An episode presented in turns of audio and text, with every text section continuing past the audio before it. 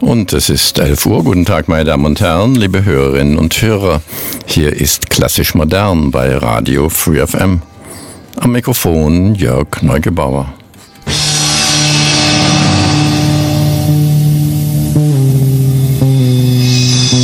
Klassisch Modern alle 14 Tage, dienstags von 11 bis 12, gibt's Gedichte und Ausschnitte aus Romanen und Erzählungen klassisch moderner Autoren. Literarisch äh, geht es in, steht hier heute ein Text von Arthur Schnitzler im Mittelpunkt. Sie hören Auszüge aus seiner im Jahr 1900 geschriebenen Novelle Leutnant Gustl, die als ein Novum den inneren Monolog in die Prosaliteratur einführt. Der gesamte Text ist ein innerer Monolog des jungen Leutnant Gustl. Arthur Schnitzler lebte von 1862 bis 1931, meist in Wien. Er gilt neben Hugo von Hoffmannsthal als herausragender Autor der sogenannten Wiener Moderne. Von Ausbildung und Beruf her ursprünglich Arzt, schrieb Schnitzler vorwiegend Prosa-Erzählungen und Dramen. Auch mit Sigmund Freud war er gut bekannt. Wie lange wird denn das noch dauern? Ich muss auf die Uhr schauen. Schickt sich wahrscheinlich nicht in einem so ernsten Konzert.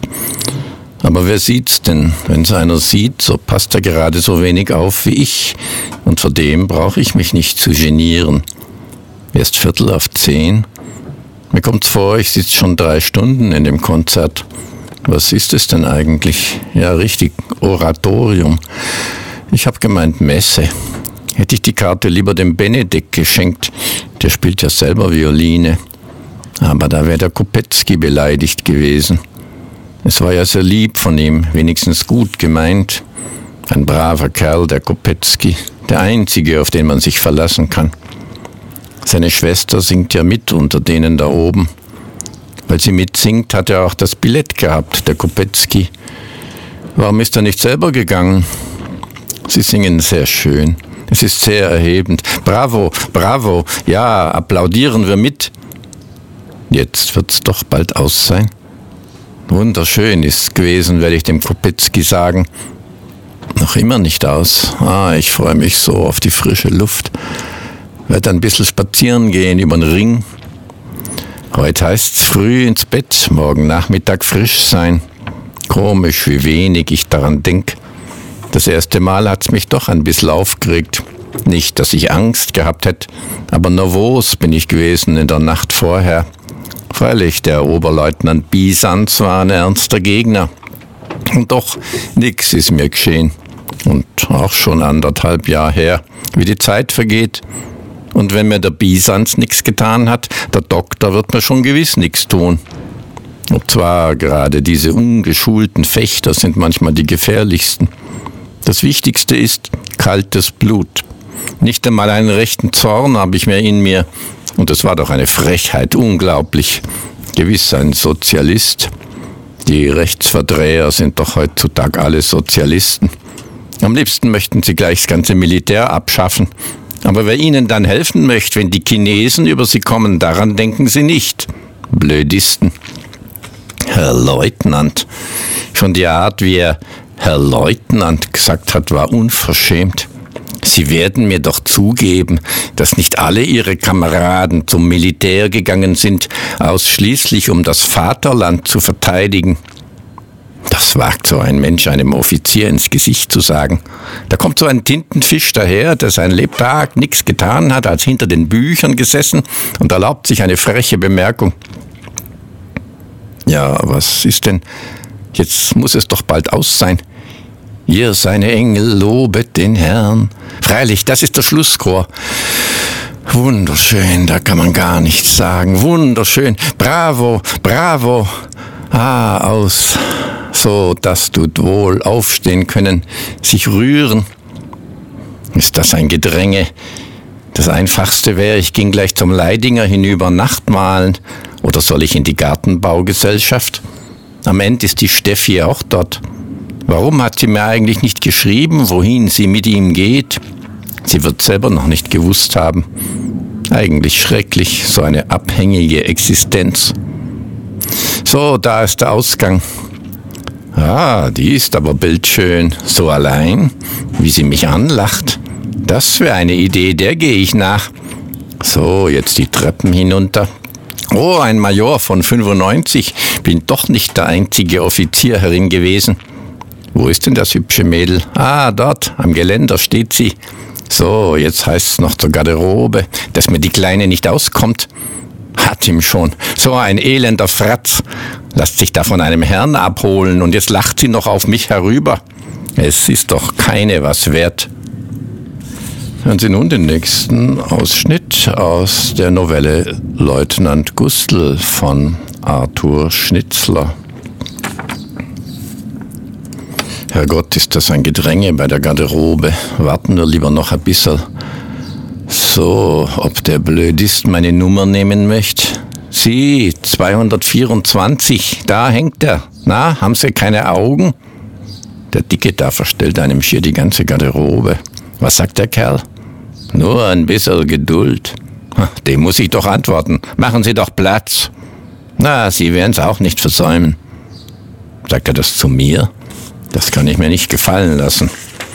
Ruhig. Wie meinen Sie? Ah, so ein Ton, da hört sich doch alles auf. Stoßen Sie nicht. Sie, halten Sie das Maul. Das hätte ich nicht sagen sollen. Ich war zu grob. Ja, jetzt ist schon geschehen. Wie meinen? Jetzt dreht er sich um. Den kenne ich ja. Das ist ja der Bäckermeister, der immer ins Kaffeehaus kommt. Was macht denn der da? Hat sicher auch eine Tochter oder sowas bei der Singakademie. Was macht er denn? Mir scheint gar, er hat den Griff von meinem Säbel in der Hand. Sie, Herr. Sie, Herr Leutnant, jetzt seien's ganz stark. Was sagt er da? Um Gottes Willen, es hat doch keiner gehört. Nein, er redet ganz leise. Ja, warum lasst er denn meinen Säbel nicht aus? Herrgott, noch einmal. Ich bring seine Hand vom Griff nicht weg. Nur kein Skandal jetzt. Ist nicht der Mentor Major hinter mir? Da merkt's nur niemand, dass er den Griff von meinem Säbel hält. Er redet ja zu mir. Was, was redet er denn? Herr Leutnant, wenn Sie das geringste Aufsehen machen, so ziehe ich den Säbel aus der Scheide, zerbreche ihn und schicke die Stücke an Ihr Regimentskommando. Verstehen Sie mich, Sie dummer Bub? Was hat er gesagt? Er scheint, ich träum. Redet er wirklich zu mir? Ich sollte was antworten, aber der Kerl macht ja ernst. Der zieht wirklich den Säbel heraus, um Gottes Willen, nur kein Skandal. Was redet er denn noch immer? Aber ich will Ihnen die Karriere nicht verderben. Also schön brav sein. So, haben's keine Angst, es hat niemand was gehört. Es ist schon alles gut, so. Und damit keiner glaubt, dass wir uns gestritten haben, werde ich jetzt sehr freundlich mit Ihnen sein. Habe die Ehre, Herr Leutnant, hat mich sehr gefreut. Habe die Ehre. Um Gottes Willen, habe ich geträumt. Hat er das wirklich gesagt? Wo ist er denn? Da geht er. Ich müsste den Säbel ziehen und ihn zusammenhauen. Um Gottes Willen, hat's noch niemand gehört. Nein, er hat ja nur ganz leise geredet, mir ins Ohr. Warum gehe ich denn nicht hin und hau ihm den Schädel auseinander? Nein, es geht ja nicht. Gleich hätte ich's tun müssen. Warum habe ich's denn nicht gleich getan? Ich hab's ja nicht können. Er hat ja den Griff nicht auslassen und er ist zehnmal stärker als ich.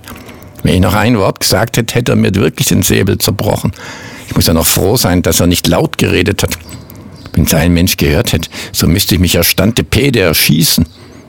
Vielleicht ist es doch ein Traum gewesen. Wie schaue ich denn aus? Merkt man mir was an? Wo ist denn mein Mantel?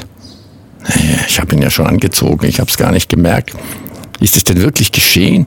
Hat wirklich einer so zu mir geredet? Hat mir wirklich einer dummer Bub gesagt? Und ich habe ihn nicht auf der Stelle zusammengehauen. Aber ich habe ja nicht können. Er hat ja eine Faust gehabt wie Eisen. Was, ich bin schon auf der Straße. Wie bin ich denn da herausgekommen? So kühl ist es. Ah, der Wind, der ist gut. Keiner hat sich um mich gekümmert. Niemand hat was gehört. Aber gesagt hat er es, wenn es auch niemand gehört hat. Gesagt hat er es doch. Und ich bin da gestanden und habe mir es gefallen lassen. Und er kennt mich, Herrgott, noch einmal, er kennt mich, er weiß, wer ich bin. Er kann jedem Menschen erzählen, dass er mir das gesagt hat. Nein, nein, das wird er ja nicht tun, sonst hätte er es auch nicht so leise geredet.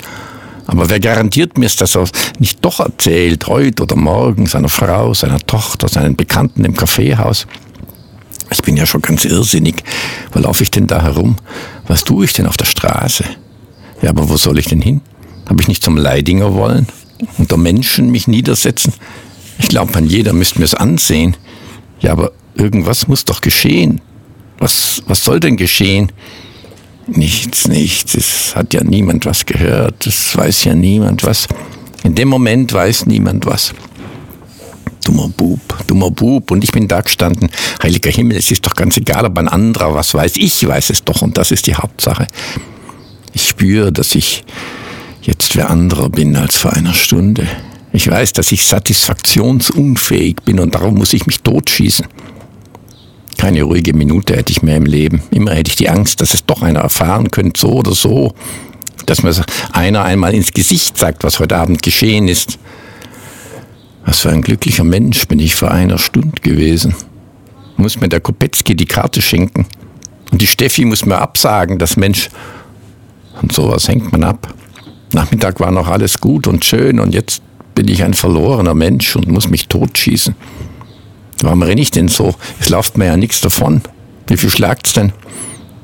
Elf, elf. Ich soll doch Nachtmalen gehen. Irgendwo muss ich doch schließlich hingehen. Ich könnte mich ja in irgendeinen Beißel setzen, wo mich kein Mensch kennt. Schließlich essen muss der Mensch, auch wenn er sich nachher gleich totschießt. Die Aspernbrücke. Wie weit renne ich denn noch? Gustel, Gustel, mir scheint, du glaubst noch immer nicht recht dran. Komm nur zur Besinnung. Es gibt nichts anderes. Wenn du auch dein Gehirn zermarterst, es gibt nichts anderes.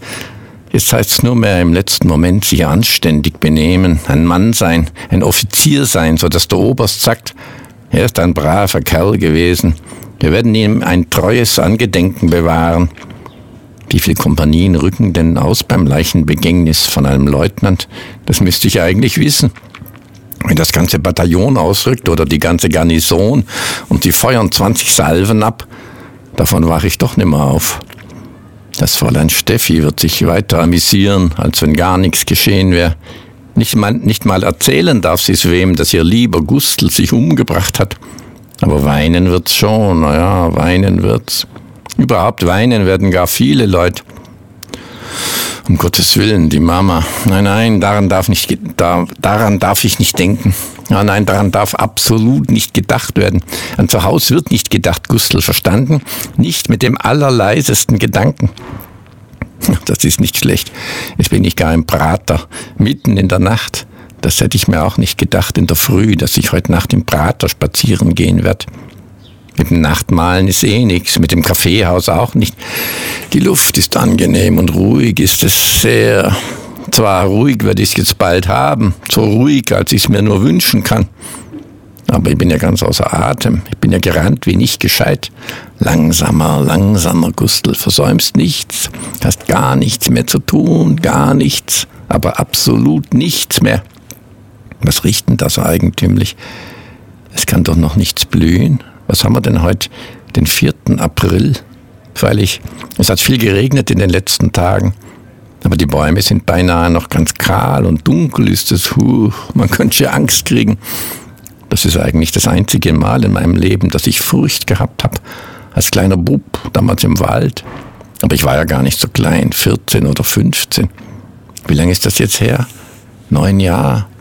Freilich, mit 18 war ich Stellvertreter, mit 20 Leutnant. Und im nächsten Jahr werde ich, was werde ich im nächsten Jahr? Was heißt das überhaupt? Nächstes Jahr. Was heißt das in der nächsten Woche? Was heißt das übermorgen? Wie? Zähne klappern. Oh, na, lass uns nur ein bisschen klappern. Herr Leutnant, Sie sind jetzt allein, brauchen niemandem einen Pflanz vorzumachen. Ich will mich auf die Bank setzen. Ah, so eine Dunkelheit. Das da hinter mir, das muss das zweite Kaffeehaus sein. Bin ich im folgenden Sommer auch einmal gewesen, wie unsere Kapelle konzertiert hat. Mit dem Kopetzky und dem Rüttner. Noch ein paar waren dabei. Ich bin aber müde. Nein, ich bin müde, als wenn ich einen Marsch von zehn Stunden gemacht hätte. Ja, das wäre sowas da. Einschlafen. Ein obdachloser Leutnant. Ja, ich sollte doch eigentlich nach Haus. Was tue ich denn zu Haus? Aber was tue ich im Prater? Ah, mir wäre am liebsten, ich müsste gar nicht aufstehen. Da einschlafen und nimmer aufwachen. Ja, das wäre halt bequem. Nein, so bequem wird sie dir nicht gemacht, Herr Leutnant. Nein, ist die Luft gut. Man sollte öfter bei der Nacht in den Prater gehen. Ja, das hätte mir eben früher einfallen müssen. Jetzt ist aus mit dem Prater, mit der Luft und mit dem Spazierengehen. Also jetzt Verstand zusammennehmen, Gustl. Letzte Verfügungen treffen.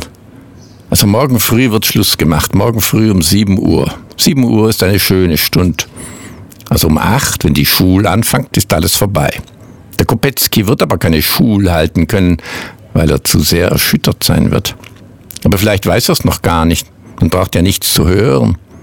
Aber was geht mich das an, ob der Kopetzky Schul halten wird oder nicht? Also um 7 Uhr. Einen kenne ich, der wird eine Freude haben. Das ist der Doktor. Duell kann nicht stattfinden wegen Selbstmord des einen Kombattanten. Ah, wenn ich zuerst noch nach Haus fahren möchte. Sagen, es ist ein Urlaub auf einen Tag. Noch einmal den Papa, die Mama, die Clara sehen, bevor ich einen Schuss, bevor ich einen Schluss mache. Ja, mit dem ersten Zug um sieben kann ich nach Graz fahren. Um eins bin ich dort. Grüß dich Gott, Mama. Servus, Clara. Na, wie geht's euch denn? Nein, das ist eine Überraschung. Aber Sie möchten was merken. Wenn niemand anders, die Clara. Die Clara gewiss. Die Clara ist ein so gescheites Mädel.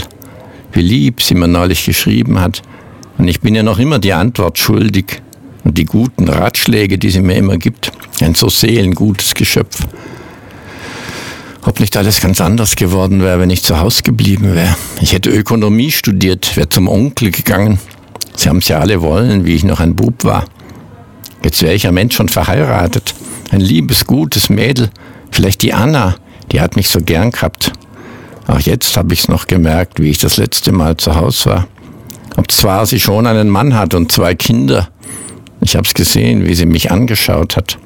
Und noch immer sagt sie mir, Gustl, wie früher. Der wird's ordentlich in die Glieder fahren, wenn sie erfährt, was es mit mir für eine End genommen hat. Aber ihr Mann wird sagen, das habe ich vorausgesehen, so ein Lump. Alle werden meinen, es ist, weil ich Schulden gemacht habe. Und es ist doch gar nicht wahr. Es ist doch alles gezahlt. Nur die letzten 160 Gulden, ah, und die sind morgen da. Ja, dafür muss ich auch noch sorgen, dass der Ballard die 160 Gulden kriegt. Das muss ich niederschreiben, bevor ich mich erschieß wenn ich lieber auf und davon fahren möchte, nach Amerika, wo mich niemand kennt. In Amerika weiß kein Mensch davon, was hier heute Abend geschehen ist. Da kümmert sich kein Mensch drum. Und in ein paar Jahren könnte man ja wieder zurück. Nicht nach Wien natürlich, auch nicht nach Graz, aber aufs Gut könnte ich. Und der Mama und dem Papa und der Clara möchte es doch tausendmal lieber sein, wenn ich nur lebendig blieb. Und was gehen mich denn die anderen Leute an? Wer meinst denn sonst gut mit mir? Aus dem Kopetzky könnte ich allen gestohlen werden. Der Kopetzky ist doch der Einzige. Und gerade der hat mir heute das Billett geben müssen. Und das Billett ist an allem schuld. Ohne das Billett wäre ich nicht ins Konzert gegangen und alles das wäre nicht passiert. Was ist denn nur passiert? Es ist gerade, als wenn 100 Jahre seitdem vergangen wären und es kann noch keine zwei Stunden sein. Vor zwei Stunden hat mir einer dummer Bub gesagt und hat meinen Säbel zerbrechen wollen.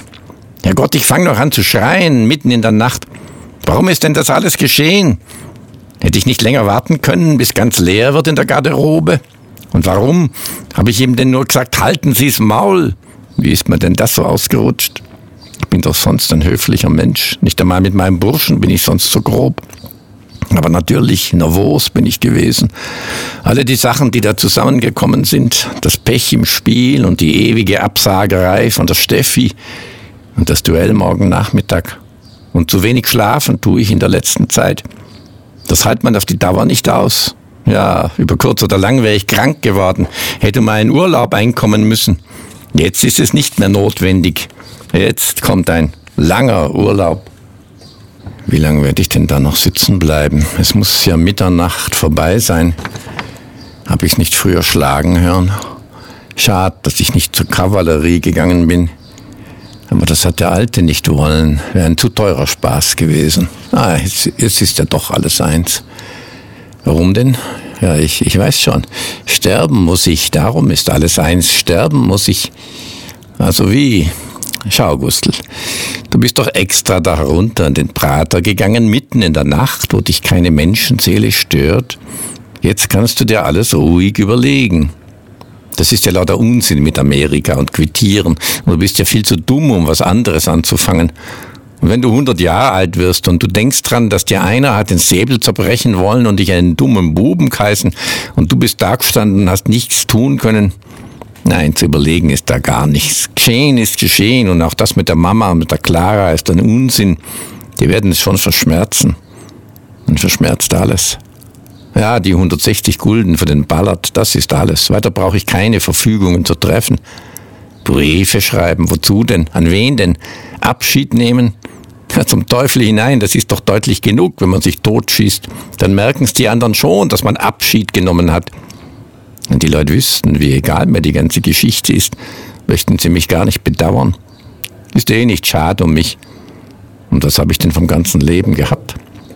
Etwas hätte ich gern noch mitgemacht, einen Krieg. Aber da hätte ich lang warten können.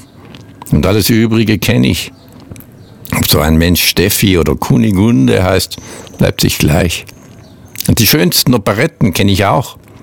Und im Lohengrin bin ich zwölfmal drin gewesen. Und heute Abend war ich sogar bei einem Oratorium. Und ein Bäckermeister hat mich einen dummen Buben geheißen, meiner Seele. Es ist grad genug. Und ich bin gar nimmer neugierig. Also gehen wir nach Haus. Langsam, ganz langsam. Eile habe ich ja wirklich keine. Noch ein paar Minuten ausruhen da im Prater auf einer Bank, obdachlos. Ins Bett lege ich mich ja doch nimmer. Hab ja genug Zeit zum Ausschlafen. Ah, die Luft, die wird mir abgehen. Ja, an dieser Stelle ist Schnitzlers Text noch nicht zu Ende. Und so viel kann ich verraten. Leutnant Gustl bringt sich nicht um. Als Happy End kann man den Schluss freilich auch nicht bezeichnen. So ist es vielleicht gar nicht so unpassend, wenn wir an dieser Stelle nun abbrechen müssen mit einem offenen Schluss mehr in der Art von Hemingway zum Beispiel.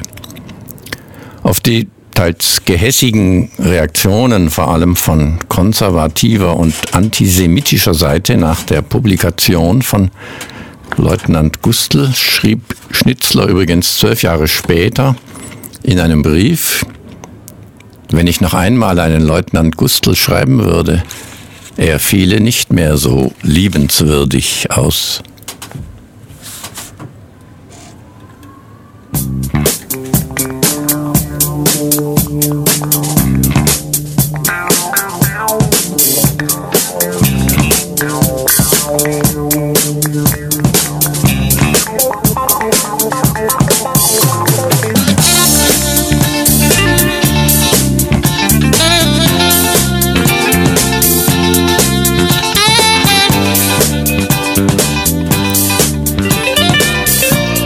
Ja, und das war's auch schon für heute. Ich hoffe, wir hören uns wieder heute in 14 Tagen am 4. Juli zu einer Stunde klassisch modern. Am Mikrofon verabschiedet sich Jörg Neugebauer, der sowohl für die Text- als auch für die Musikauswahl verantwortlich war. Auf Wiederhören in 14 Tagen um 11.